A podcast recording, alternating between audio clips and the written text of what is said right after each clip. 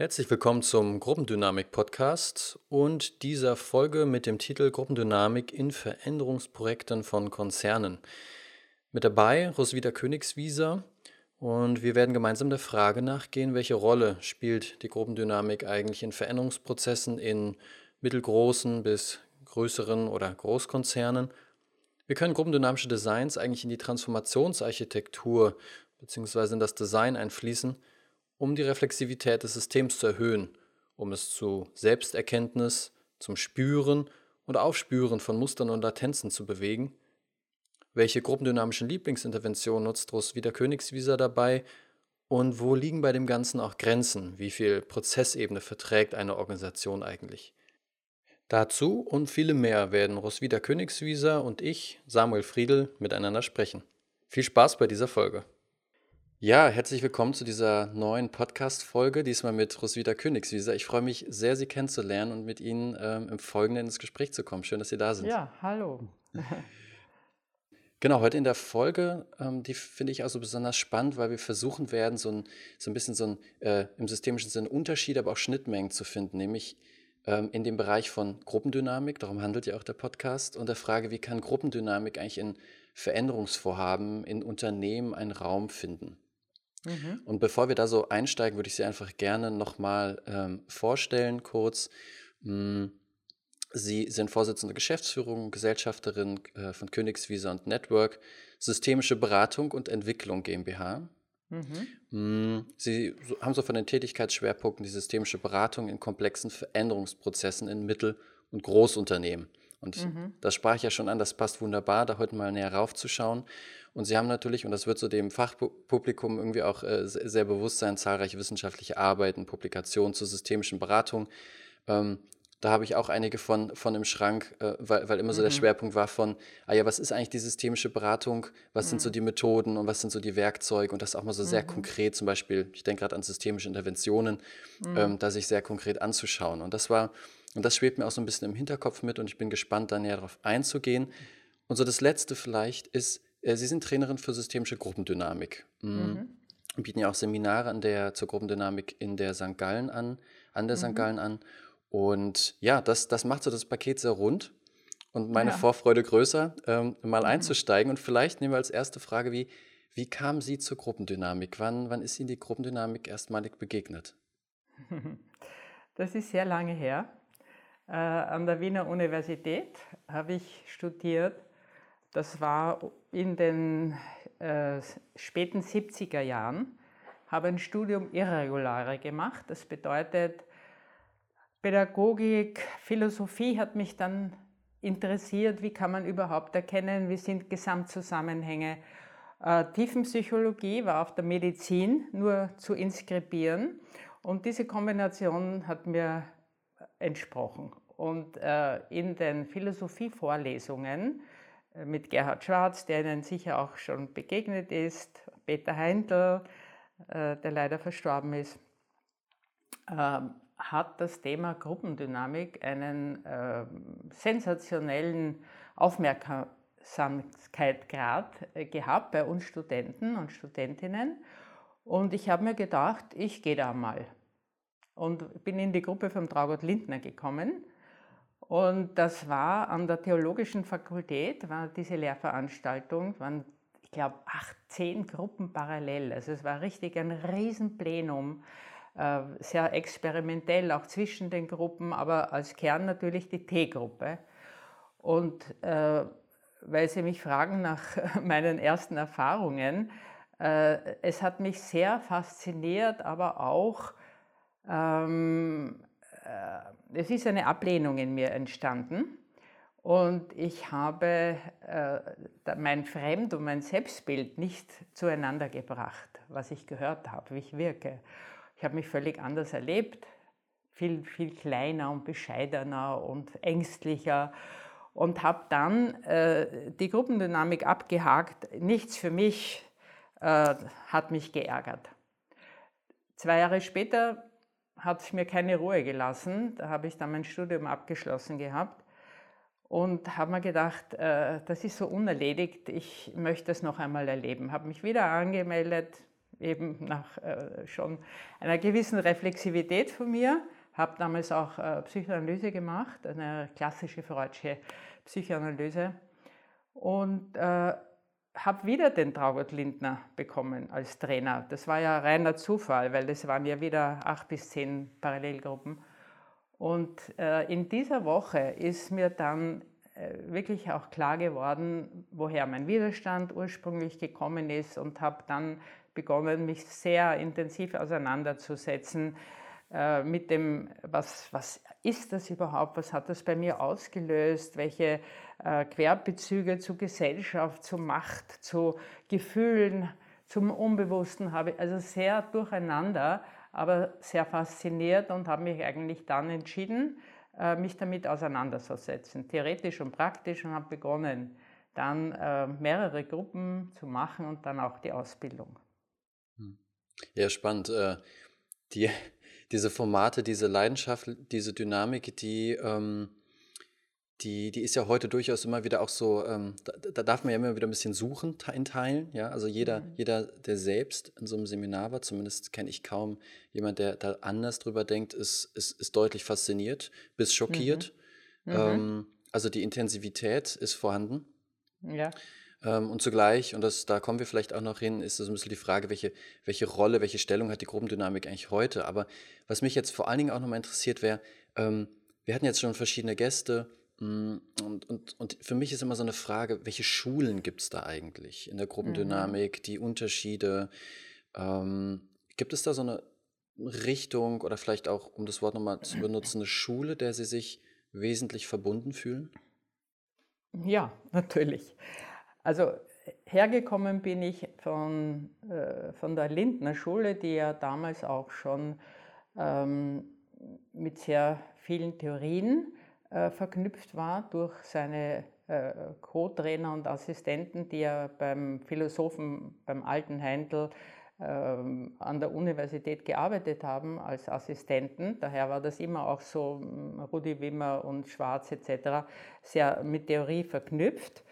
Und äh, ich habe damals, wenn ich so mich zurückerinnere, diese Interventionen, diese Art von Gruppendynamik äh, sehr spannend gefunden, aber äh, zu provozierend, äh, zu, zu äh, männlich. Und ich habe überhaupt kein weibliches Vorbild gehabt. Ich habe niemanden kennengelernt, der als Frau äh, trainiert hat. Und habe in den, habe dann auch diesen Artikel geschrieben, Mutterhexe Trainerin. Äh, 81 war das, also mich auseinandergesetzt, äh, welche Übertragungen bekommt man als Trainerin, als weibliche äh, Lehrerin oder Mutter und was auch immer man äh, da, äh, als was man gesehen wird. Und habe mich dann auch abgegrenzt von dieser Art von provozierender, die, ähm, äh, vor diesen Formaten, die sehr stark die, die Dependenz, die Counterdependenz forciert haben. Also so provokativ, man zieht sich als Trainer zurück und die Gruppe soll ähm, übertrieben ausgedrückt verhungern und in, in Regression verfallen. Also das hat mir nicht so ganz gefallen. Ich habe das, glaube ich, etwas modifiziert, dann auch mit dem Traugott äh, Lindner zusammen und habe dann, wie der systemische Ansatz für mich aktuell wurde, mit einer Gruppe Wienern äh, eine sehr spannende Entwicklung gemacht und habe dann äh, den systemischen Ansatz auch für die Gruppendynamik übersetzt. Und das haben wir dann in der Schweiz vor Jahren etabliert und ich glaube mit Erfolg etabliert. Also das sind zwei Elemente, die ich jetzt genannt habe, wo ich mich absolut abgrenze. Wir waren noch in Amerika, haben uns amerikanische Formate von Gruppendynamik angeschaut. Äh, diese ähm, Selbsterfahrungsgruppen, äh, wo es nur um Gefühle geht, so ins Esoterische, nur individuell Persönlichkeitsthemen, äh, das hat mich eigentlich nie angezogen, sondern immer der Kontext mit was spiegelt sich denn in einer Gruppe vom Ganzen wieder, von der Gesellschaft, von den latenten Themen, die uns äh, in unserer Gesellschaft beschäftigen. Mhm. Und das ist so meine Fantasie, dass die Anschlussfähigkeit an Organisationen an der Stelle auch eher gegeben ist. Und das wäre vielleicht so der, die gedankliche Überleitung zu, ähm, sich einmal anzuschauen, wie ich eingangs erwähnte, ja, welchen Raum, äh, welchen Raum hat, welchen Raum geben Sie der, ich nenne es jetzt mal Gruppendynamik als, als Verfahren vielleicht auch, ähm, in Veränderungsprozessen. Sie selbst sind ja ähm, viel mit langjähriger Erfahrung in großen und mittelständischen Konzernen unterwegs ähm, verfolgen dort den, den, systemischen Ansatz, den Sie gerade auch äh, erwähnten, in die Gruppen rein, äh, in, sozusagen oder die, als Perspektive noch reingebracht zu haben und verknüpft zu haben mit der Gruppendynamik. Ähm, vielleicht können Sie einmal kurz umreißen, was es bedeutet, Veränderungsprojekte in großen mittelständischen Unter äh, Konzernen, auch so gerade so ein bisschen mit Perspektive auf Gruppendynamik, um einfach so ähm, die, die Zuhörerinnen mal in das, das Thema mit reinzunehmen als, als ersten Ansatz oder Anlauf. Also ich würde das so bezeichnen, wenn sich ein Unternehmen äh, entscheidet, äh, einen Veränderungstransformationsprozess zu beginnen und ihn auch durchzuziehen, dann äh, spielen äh, Gruppen in Form von Projekten oder in anderen Formen von Teams äh, eine zentrale Rolle. Also Gruppe als Element, das in vielen Facetten äh, wichtig ist, kann man vielleicht später darüber noch reden, warum Gruppe als solches auch so ein, ein zentrales Erfahrungselement äh, ist. Aber da ist in solchen Prozessen ist Gruppendynamik immer dabei. Das ist fast so, wie, wie Watzlawick sagt, man kann nicht nicht kommunizieren. Es gibt immer Gruppen mit den Dynamiken innerhalb der Gruppe, zwischen Gruppen, äh, in der Großgruppe, also es ist eine, eine Fülle von unterschiedlichen äh, Dynamiken vorhanden und äh, es, glaube ich, sagt schon sehr viel aus, dass äh, ich bei, wir machen ja auch Ausbildung für Berater, bei besonders begabten oder, oder äh, auch guten Leuten sage ich immer, bitte macht Gruppendynamik-Ausbildung weil das dann eine nachhaltige Beschäftigung damit ist. Es genügt nicht einmal irgend so ein, ein äh, Flash zu haben, ja, das war wahnsinnig wichtig und emotional und ich kann es aber gar nicht einordnen. Und wie mache ich das dann? Das ist äh, so vielfältig und so tiefgründig und äh, braucht so viel Professionalität, um gut damit umzugehen. Und ähm, ist, wie gesagt, für mich vom Thema Professionalität in Change-Prozessen wirklich nicht wegzudenken. Hm. Das war eine starke Aussage, die ich natürlich liebend gerne unter, unterschreibe, ähm, auch aus, aus eigener Erfahrung. Und ähm, wie, vielleicht um so einen Schritt noch tiefer reinzugehen, ähm, was, was braucht es denn, um in der ähm, Veränderungsdynamik einen guten Blick für die Gruppenprozesse zu haben? Ein Beispiel, mhm. ich denke automatisch an zum Beispiel den gruppendynamischen Raum. Also die Frage von Macht und Einfluss, von Zugehörigkeit und von Intimität, also sprich Nähe, die immer wieder irgendwie auch in den Steuerungskreisen etc. ausbalanciert und verhandelt wird. Ähm, was, mhm. was, was wären für Sie so irgendwie Kernelemente, die immer wieder auftreten, ähm, mit denen Sie umgehen? Also das Erste, was mir dazu einfällt, ist, dass man sich selbst sehr gut kennen sollte um professionell arbeiten zu können in komplexen, schwierigen Prozessen. Äh, also Projektionen nicht eins zu eins zu nehmen, äh, sondern sich eben als Medium zu fühlen, wo etwas auch abgearbeitet wird äh, oder wo man idealisiert wird. Also sich selbst zu, und, und seine Stärken und Schwächen zu kennen, das Fremd- und Selbstbild aufeinander zu bringen, ist ja hilfreich und wertvoll, weil man dadurch auch seine eigenen Grenzen man kann, nicht jeder Berater kann jedes Projekt gut machen. Also sich da gut einzuschätzen, um dem Unternehmen gut zur Seite zu stehen. Also die, die, ich würde gar nicht Persönlichkeitsentwicklung sagen, sondern einfach die Arbeit an sich selbst und äh, diese, dieses Erkennen der eigenen Muster, Schwächen, Stärken und so weiter. Ähm, Darüber hinaus die Dynamik von Gruppen, mit der hat man es ja als Berater ständig zu tun, also Muster zu erkennen. Ja, warum immer wieder gewisse Leute und damit sofort das Thema Macht ähm, auch im Fokus zu haben, weil man ist in, in Beratungs-, Veränderungsprozessen immer mit Angst und äh, mit Machtthemen konfrontiert, weil es ja Verschiebungen gibt im Normalfall.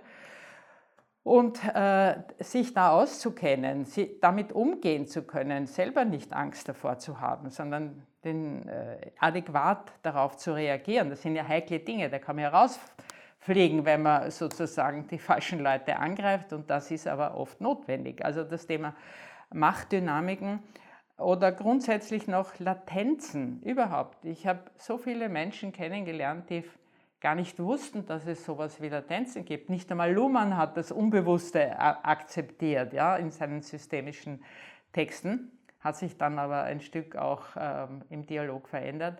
Also wenn, wenn ich ein Plenum moderiere, wenn ich äh, äh, äh Projektpräsentationen, äh, ein, eine Großveranstaltung, da, da spielt Latenzen eine Riesenrolle.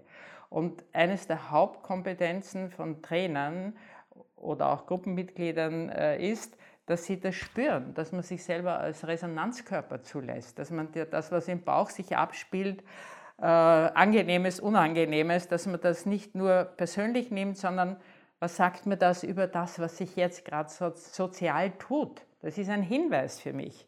Auch Widerstand ist ein Hinweis, äh, um damit gut umzugehen. Äh, nicht davon zu laufen, nicht dagegen anzurennen, sondern diese Energie zu, positiv zu nutzen. Das ist dann wieder die Qualität des Systemischen. Das waren jetzt drei Beispiele.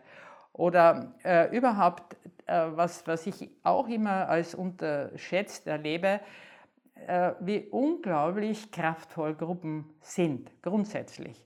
Also ich habe mit einigen Kollegen auch von der Uni verlangen, äh, mich damit auch beschäftigt, äh, weil mich das so fasziniert hat. Ich komme auch aus einer Großgruppen, aus einer äh, Familie mit sechs Kindern also, und Freunden. Also das äh, habe ich immer auch schon so sehr lebendig erlebt. Aber die Tatsache, dass Gruppen eigentlich für mich Hyperexperten des Komplexitätsmanagements sind, darüber habe ich geforscht, publiziert und das erlebe ich auch in Veränderungsprozessen immer, immer wieder. Man, man ruft auf und sagt, dieses Thema haben wir anzuschauen und einer Problemlösung zuzuführen. Gruppen setzen sich zusammen und bringen ihre Perspektiven zusammen, streiten vielleicht auch, aber die Qualität der Lösung, also ich, ich, ich vertraue Gruppen in einem sehr hohen Maße. Hm. Und das erlebt man in Gruppendynamik. Wenn es eine Entscheidung, früher hat man die Wüste gemacht, äh, später andere äh, Übungen und, und Entscheidungsformate, das ist sehr faszinierend. Ja. Und das kann man nutzen in Change-Prozessen. Sie hatten, ich bin gerade noch so neugierig, Sie hatten ein Wort reingebracht, das bisher in dem Podcast auch noch nicht aufgetaucht ist, und das waren die Latenzen. Ähm, Sie hatten mhm. so, ich habe mir ist, mir ist noch dieses Bild von, von einem ähm, Großgruppen-Moderationssetting gerade vor Auge. Könnten Sie ein Beispiel mhm. geben, ähm, was das da so typischerweise vielleicht sein könnte, dass, dass es zu erspüren, auf das es ein Augenmerk zu richten gilt und wie, ähm, wie, wie, wie, wie haben Sie es dann vielleicht, ähm, wie sind Sie es angegangen? Wie haben Sie wie haben Sie das genutzt, diese, diese Information, diese Resonanz, die, die bei Ihnen auftauchte, wenn ich Sie richtig verstanden habe? Wenn Sie das jetzt fokussieren auf Großgruppen, ja, Latenzen, das ist noch mal ein bisschen schwerer zu intervenieren als bei einer kleinen, also bei einer, was ich, zehnköpfigen, 16-köpfigen Gruppe. Aber ich greife das gerne auf, weil ich äh, sehr, sehr spannende Erlebnisse hatte. Also wir haben die äh, Föst Alpine beraten, äh, herausgeführt von einem verstaatlichten Unternehmen mit allen Konsequenzen der Haltung, der Kultur, der Problemlösung hin zu einem äh, wettbewerbsfähigen Unternehmen, also Stahlindustrie Österreich. Und da hatten wir das Glück, einen CIO zu haben, den Herrn Strahammer, der sehr hinter diesem Veränderungsprozess gestanden ist. Und wir hatten eine Großveranstaltung und da haben Gruppen präsentiert, was sie, äh, um, um wettbewerbsfähiger zu werden, äh, sich ausgedacht haben und jetzt äh, vorschlagen.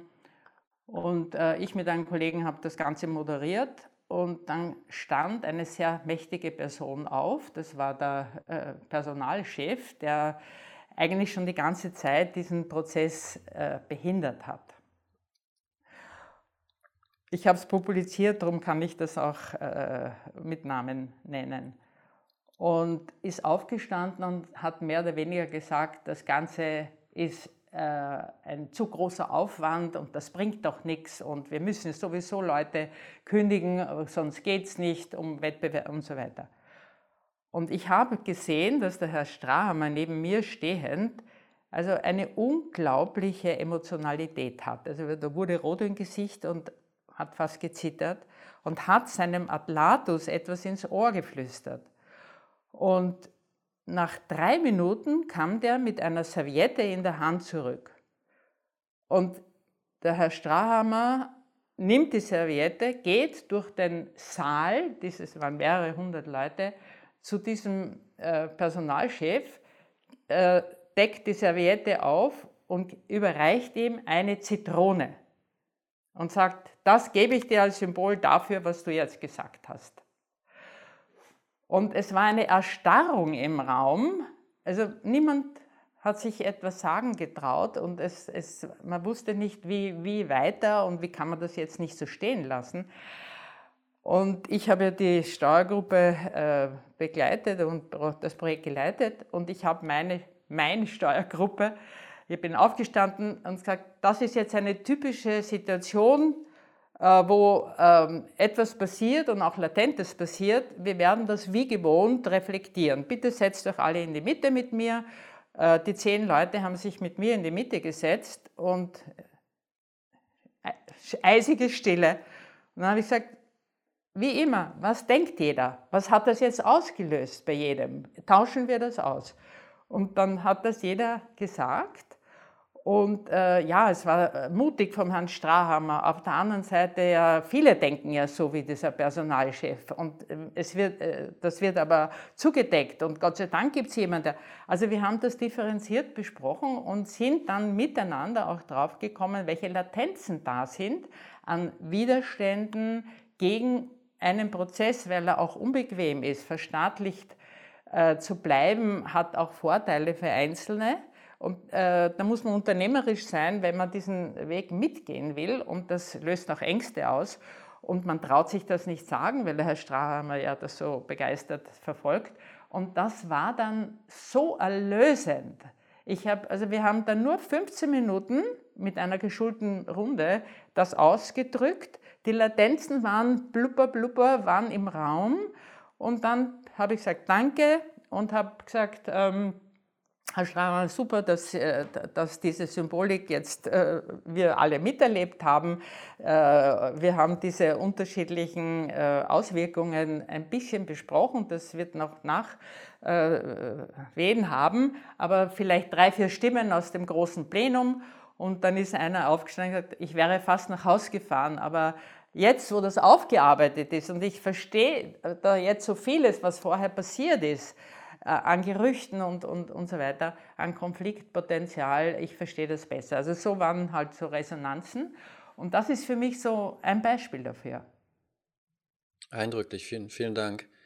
Ähm, und das passt ganz wunderbar zu, zu, zu einer Frage, die, die ich einfach gerne auch nochmal mit Ihnen, mit Ihnen anschauen wollte, nämlich ähm, geht so ein bisschen, Überschrift wäre vielleicht so ein bisschen, wie viel gruppendynamisches oder auch so prozessberaterisches, ich nenne es jetzt gerade mal, äh, kann man dem Kunden eigentlich zumuten? Ich finde, das ist immer wieder irgendwie eine, eine grundlegende Frage, die zu balancieren gilt. Ähm, und da gibt es, Sie haben ja einen schönen Artikel äh, zusammen mit, mit ähm, Rudi Wimmer und, und Fritz äh, B. Simon, Back to the Roots, zur neuen mhm. Aktualität der systemischen Gruppendynamik in der äh, Zoe. Aber das, das ist ja auch ein leidenschaftliches Plädoyer. Ich habe es zumindest sehr so gelesen für die Gruppendynamik als einer mhm. der intensivsten Lernorte. Und Intensivität war durchaus das, was bei mir jetzt auch gerade beim Zuhören entstanden ist. Ich war ganz, ich war ganz wie gebannt, als Sie das so erzählt haben. Ähm, und da gibt es so einen Satz, der ist, mir, der ist mir besonders aufgefallen oder hängen geblieben, den Sie schrieben. Und zwar, man erlebt zum Beispiel mit, also in den Trainings, dass akzeptierte Führung nicht vom Charisma einer Person abhängt, sondern davon, wer die Gruppe bei der Bearbeitung von Problemen am besten voranbringt. Und das hat mich ins Nachdenken gebracht, insofern, als dass ich mich fragte, wie ist denn meine Erfahrung, wann eine Gruppe entscheidet, was am besten voranbringt. Sie hatten jetzt ein Beispiel genannt, in dem es um Reflexion ging und wenn ich es richtig verstand, auch vor anderen etwas besprochen wurde, also sehr heikel. Und ich erlebe oft, sei es im privaten Kreis, unter Kollegen ähm, oder auch gerade in der Beratung, dass sich immer wieder diejenigen durchsetzen, also auch in Führung gehen, die einfache Lösungsvorschläge präsentieren, statt, also ein Beispiel wäre, wollen wir nicht ein Transformationsteam bilden, äh, bestehend aus Punkt, Punkt, Punkt. Oder wie wäre es kurz in, in Miro in irgendeine App reinzuspringen äh, und dort irgendwie digital das weiter zu bearbeiten. Ähm, mhm. Statt eben verlangsamende, vertiefende, kritische, vielleicht auch Prozessfragen zu stellen. Ja? Also wie findet mhm. gerade unsere Kommunikation statt? Äh, wenn ihr von außen auf unser bisheriges Meeting schaut, was, was würde euch da auffallen und so weiter und so fort. Mhm. Wie, wie erleben Sie diese Herausforderung, also das Einbringen dieses Prozesscharakters, der sehr typisch für die Gruppendynamik ist, mhm. ähm, versus vielleicht manchmal diesem Wunsch oder auch dem, dem direkten Anfragen nach, berate mich fachlich, äh, gib, gib mir die Lösung. Ich habe ja nicht zuletzt deshalb eine Vision bei der Gründung meines Unternehmens, nämlich äh, Königswiese Network, äh, realisiert, dass Prozess- und Fachberatung integriert werden. Der Komplementärberatung. Müssen. Genau, ja. Komplementärberatung.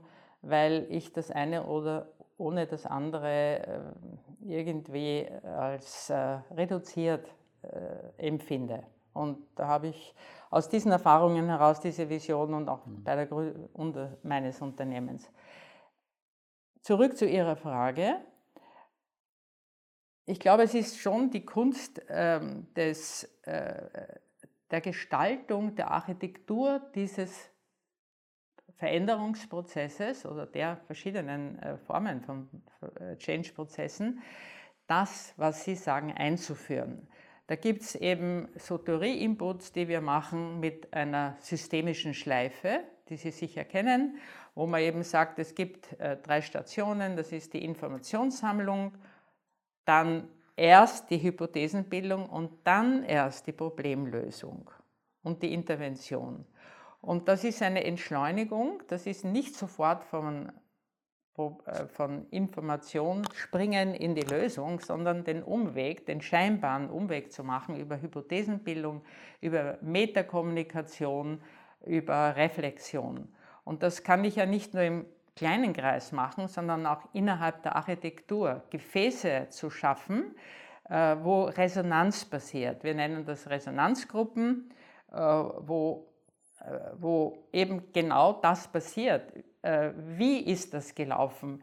Wir geben ein Feedback dazu, was war gut, was könnte man noch besser machen in unserem gemeinsamen Projekt. Dasselbe machen wir mit den Auftraggebern, mit den Vorständen in der Gruppe, zu sagen, ähm, was, äh, oder andere Gefäße, äh, zentral ist immer die Steuergruppe dafür, dass man eben nicht nur Inhalte bearbeitet, das machen Teilgruppen, aber die äh, Steuergruppe ist angehalten, mit uns gemeinsam genau das zu machen. Wie zufrieden sind wir? Warum hapert es? Wo, wo gibt es Widerstände? Wo überfordern wir die Leute? Äh, wo gäbe es noch Potenzial?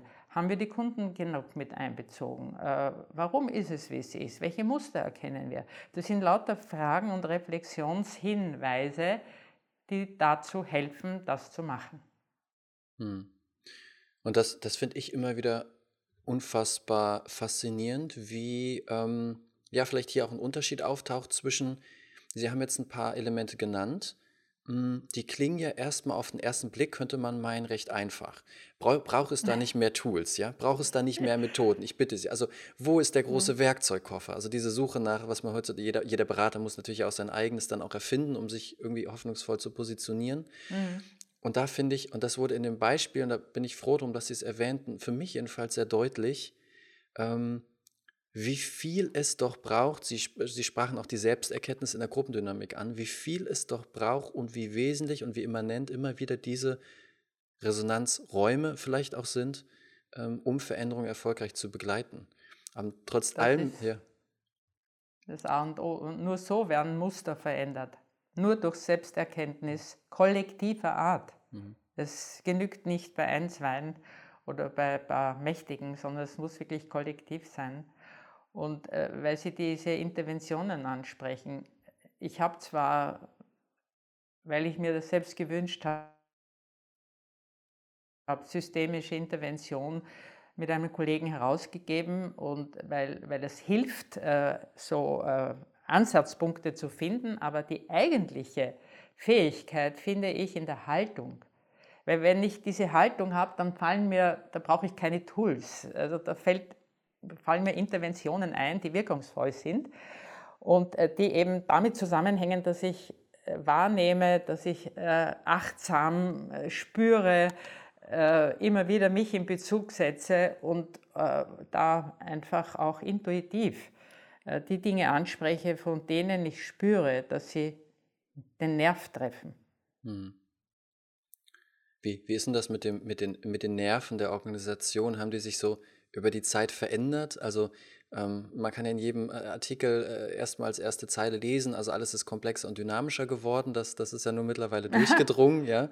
Ähm, also jetzt nicht, nicht, nicht von Ihnen die Artikel, aber es ist im, ist im Allgemeinen, meine ich. Ähm, mhm. Und ich frage mich, frage Sie, äh, erleben Sie eine Veränderung in der Offenheit, in der Gewöhnung oder vielleicht auch ja, Routine im Umgang mit gruppendynamischen Elementen, die Sie qua Architektur, Veränderungsarchitektur oder Design einspielen? Oder ist es eigentlich über die Zeit, über die Jahre, die diese Gruppendynamik nun auch schon lebt, ähm, unverändert geblieben, was, was sozusagen die Offenheit, die Bereitschaft der, der Kunden angeht? Also meine Antwort wäre, dass jeder Berater die Kunden bekommt, die er verdient, unter Anführungszeichen. Das heißt, also ich glaube, dass sich an Königswieser Network Leute wenden, die dem nicht feindlich gegenüberstehen, die zumindest eine Ahnung davon haben, aus Empfehlungen, aus Literatur. Äh, und dadurch ist das natürlich eine gewisse Selektion. Wenn, wenn Sie mich quer über, den, ähm, über äh, die unterschiedlichen äh, Unternehmen fragen, dann habe ich eher die Erfahrung, dass sich da nicht sehr viel verändert hat, weil der Druck steigt noch von den Unternehmen. Alles das, was auch in den letzten Jahren passiert ist, Globalisierung, Machtverschiebung auf einer internationalen Ebene, äh, Kurzatmigkeit, äh, noch mehr Druck, Erreichbarkeit, Digitalisierung. Also ich will das jetzt gar nicht alles aufzählen. Ich finde, der Druck hat sich verstärkt. Und da jetzt äh, Räume zu finden, wo, wo man Entschleunigung, Reflexion betreibt, dann braucht man schon ein, ein Verständnis, das nützt mir mittelfristig, nicht sofort, aber mittelfristig und langfristig sehr. Und äh, das ist auch wirklich eine, ähm, eine Hürde. Aber wenn es dann funktioniert, mhm. ich würde gerne noch eine Resonanz geben auf Ihre Frage, ja. wie viel Gruppendynamik kann man den Kunden zumuten? Gerne.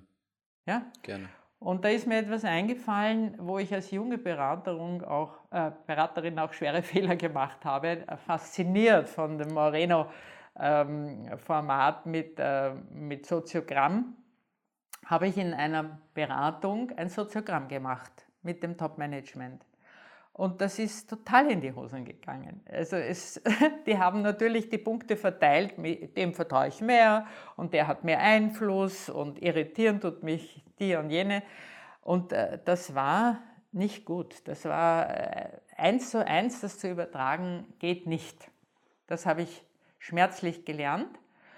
Und ich glaube, dass äh, wir als äh, gruppendynamisch getrainierte und erfahrene Menschen da wirklich sehr sorgfältig umgehen müssen, was wir äh, implizit nehmen und was wir übersetzen und was einfach, und das ist, glaube ich, der Hauptteil, ähm, in meiner Haltung gespeichert ist und in meiner Wahrnehmung, wie ich intervenieren kann. Diese Sensibilität und dieses Know-how hilft mir, die adäquaten Formen zu finden und nicht eins zu eins eine T-Gruppe zu machen.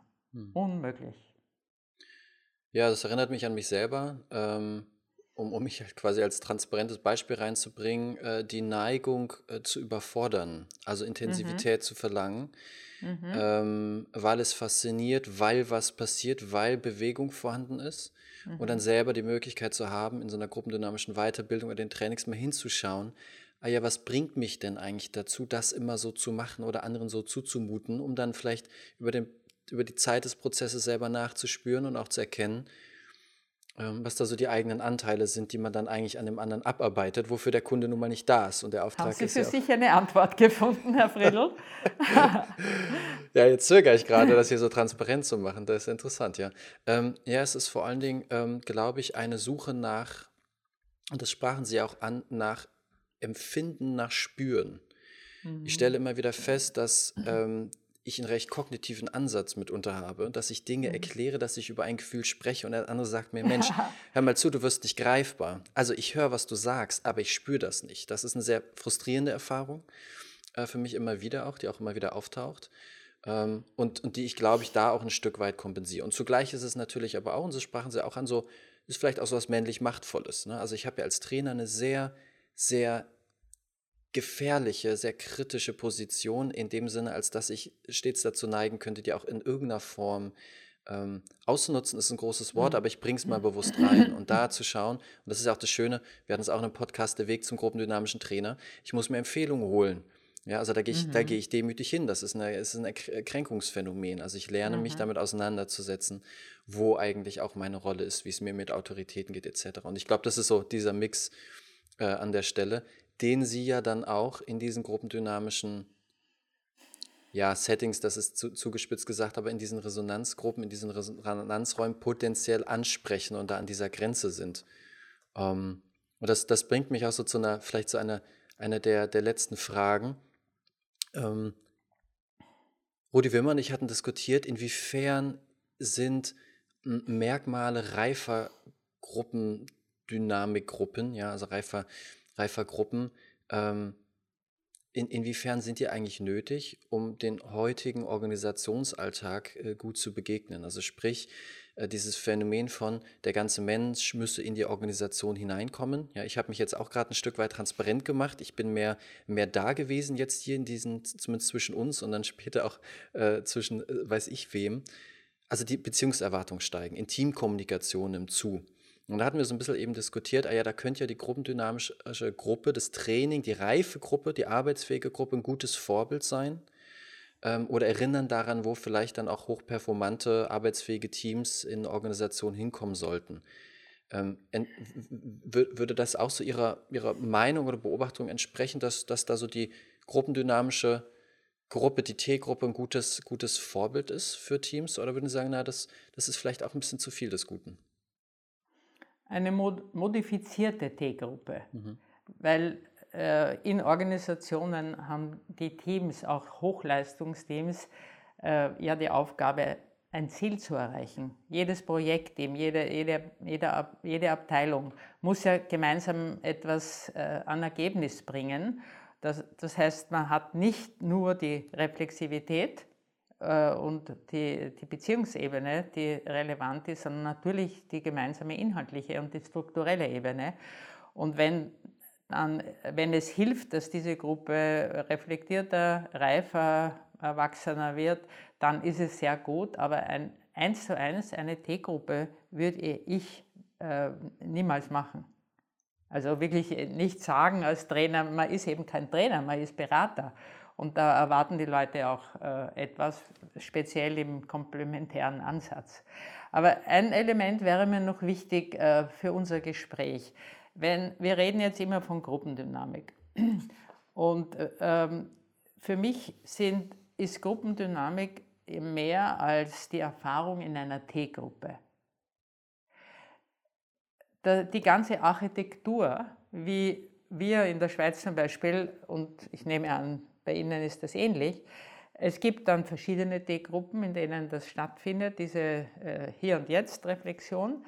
Aber darüber hinaus habe ich immer sehr viel davon gelernt, es, es findet in einem Plenum statt, mit Untergruppen. Da tut sich etwas zwischen den Gruppen, wenn die präsentieren. Da gibt es Konkurrenz und Vergleiche und so weiter. Das sind, ist ja wieder eine andere Ebene. Oder äh, es gibt, ähm, wir nennen das in Wien Dreierradeln, also drei Menschen, die miteinander eine kleine Gruppe bilden, die vielleicht ein Interview miteinander machen, die das reflektieren. Das ist ein, ein Architekturelement in dem gesamten Lernprozess. Oder ich habe eingeführt ERFA, also Erfahrungsaustauschgruppen, dass je einer aus den T-Gruppen miteinander eine eigene Gruppe bildet. Und das ist oft sehr entlastend. Äh, ich könnte das noch fortsetzen, also was ich, Arbeitsgruppen, die dann eine, eine, auf einer Metaebene was bearbeiten müssen. Das sind lauter Elemente, die mit der T-Gruppe eigentlich nichts zu tun haben, aber Gruppendynamik pur sind. Und das sind jetzt Brücken äh, zur Architektur-Know-how, zu Design-Know-how. Also wenn man das alles wirklich bewusst erlebt, kann man sie auch anwenden. Das sind dann wirklich virtuose äh, Designmöglichkeiten oder Architekturen, die man in Change-Prozessen anwenden kann. Das ist für mich genauso wichtig wie eben das Kernelement T-Gruppe. Ja, absolut. Ich Habe gerade gemerkt, dass ich äh, stark genickt habe. Ähm, und froh war, dass Sie es nochmal erwähnt haben, weil genau tatsächlich die T-Gruppe doch immer so präsent äh, im, im, mhm. im, sich in den, fast schon würde ich sagen, in den Mittelraum, äh, Mittelpunkt stellt. drängelt. Ja, genau, drängelt. Ähm, und zugleich all die ähm, Verhandlungen, wie Sie gerade schon sagten, zwischen diesen verschiedenen Subeinheiten, ja, das ist was vielleicht auch eine, eine spannende Übertragbarkeit gibt. Und, und das, das wäre, ja. Das ist genau der Punkt. Ja. Dort habe ich eins zu eins die Übertragbarkeit in Organisationen, mhm. was sich zwischen Bereichen abspielt, äh, dass Erfahrungsaustausch unheimlich hilfreich sein kann in, in, in Firmen, äh, dass, dass äh, Problemlösungen in kleinen Gruppen viel, viel ähm, ermunternder sind als in, in den üblichen Settings und so weiter. Also da habe ich sehr viel Reichtum daraus geschöpft und auch weiterentwickeln können für Designs. Und das finde ich spannend, weil ähm, das ja auch so eine, noch eine Frage wäre.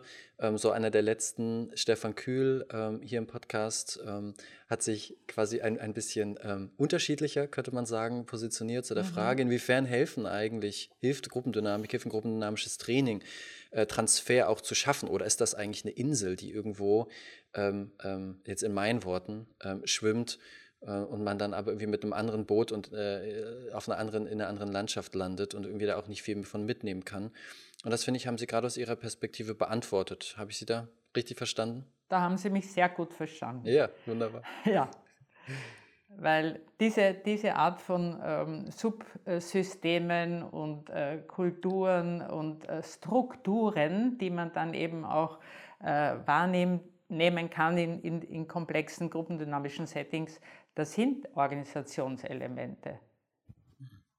Und insofern habe ich Ihnen, glaube ich, auch geschrieben. Also ich stimme äh, dem Peter Heindl These zu, aber nicht die vom Herrn Kühl. ja, natürlich ist ja. das nochmal ein Stück was anderes, ja. aber ich kann ganz viel davon lernen. Ja, wunderbar. Abschlussfrage. Ähm, mhm. So müssen wir noch einen Blick auf die Gruppendynamik. Wie steht es denn um die Gruppendynamik zurzeit? Ich hatte anfangs den Back to the Roots Artikel angesprochen. Ähm, zwischendurch immer so wieder die, die Frage, die ich natürlich auch selber und, und, und, und Kolleginnen und Kollegen stelle, naja, wie präsent, äh, präsent ist sie eigentlich gerade im Bewusstsein, in der Beratung? Ähm, ich selber beschäftige mich viel mit dem Thema Selbstorganisation und denke, naja, also was Besseres als Gruppendynamik äh, gibt es denn überhaupt, um die Frage nach reifer Selbstorganisation irgendwie anzugehen, anzuschauen, zu beantworten? Aber das, das wäre so meins. Und frage ich mich natürlich trotzdem immer wieder und jetzt auch Sie, mh, hm, wo steht die Gruppendynamik? Ähm, ist sie mutig genug gerade? Ist sie, ist sie zu, zu angepasst? Ähm, ähm, wie, wie, wie, weht da so der, wie weht da so der Wind und was wünschen Sie sich für die, für die Gruppendynamik so im Allgemeinen und, und für, deren, für deren Zukunft? Also ich finde, dass die Gruppendynamik sehr aktuell ist. Äh, das ist wie, äh, wie so ein Basis-Know-how, eine Basiserfahrung, die halt wirklich etwas sehr Archaisches auch berührt und trifft und die auf jeden Fall äh, fast zeitlos ist, so wie, äh, wie, wie ja, Liebe und, und Hass und, und äh, Zugehörigkeit. Das sind auch so, so Basiserlebnisse und Begriffe, die halt in Gruppendynamik äh, für mich auch da sind. Ich habe als junge Studentin äh, und Frau sehr viel mehr Experimentierfreudigkeit erlebt. Äh, mit, auf der Verwaltungsakademie mit den höchsten Beamten, 100 Leute im Raum, wo wir Selbstorganisation probiert haben, äh, die sich selber formiert haben und eine, eine Struktur geschaffen haben, wie sie äh, die Woche gestalten. Also das, das erlebe ich viel, viel weniger und das ist schade. Ähm, in, äh, in, in der Schweiz, wo wir die Gruppendynamik machen, an der Universität in St. Gallen, äh, da ist das ausgebucht, da schicken Firmen regelmäßig, weil es ihnen was bringt und eine Wirksamkeit bringt, äh, auch für nicht nur eben persönliches Erleben, sondern äh, ich löse dann die Probleme anders, ich kann Teams besser äh, leiten und mich besser äh, mit komplexen Situationen zurechtfinden als Manager.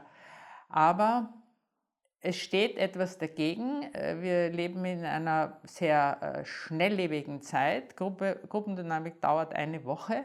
Äh, in Herrnstein gab es Riesenkonflikte, weil man versucht hat, die auf drei Tage zu reduzieren. Wir haben als Kernstaff gesagt, da machen wir nicht mit. Ich kann, nicht, ich kann einfach nicht das verkürzen, dann ist es was anderes. Ja? Und äh, es kostet viel Geld für die, für die Organisationen, Zeit und Geld und das äh, spricht dagegen. Weil sonst wäre es sicher noch verbreiteter. Und es ist auch gar nicht leicht, wirklich professionelle Trainer die, äh, zu finden, die eben das äh, nicht missbrauchen für, für ihre Zwecke oder für ihre Persönlichkeit, sondern dass das hochprofessionell betrieben wird. Mhm. Vielen Dank, vielen Dank für diese Einschätzung. Und ja, mir bleibt auch vielen Dank zu sagen äh, für das Gespräch insgesamt. Ich habe mich gefreut, Sie ein bisschen zu spüren ja. und kennenzulernen.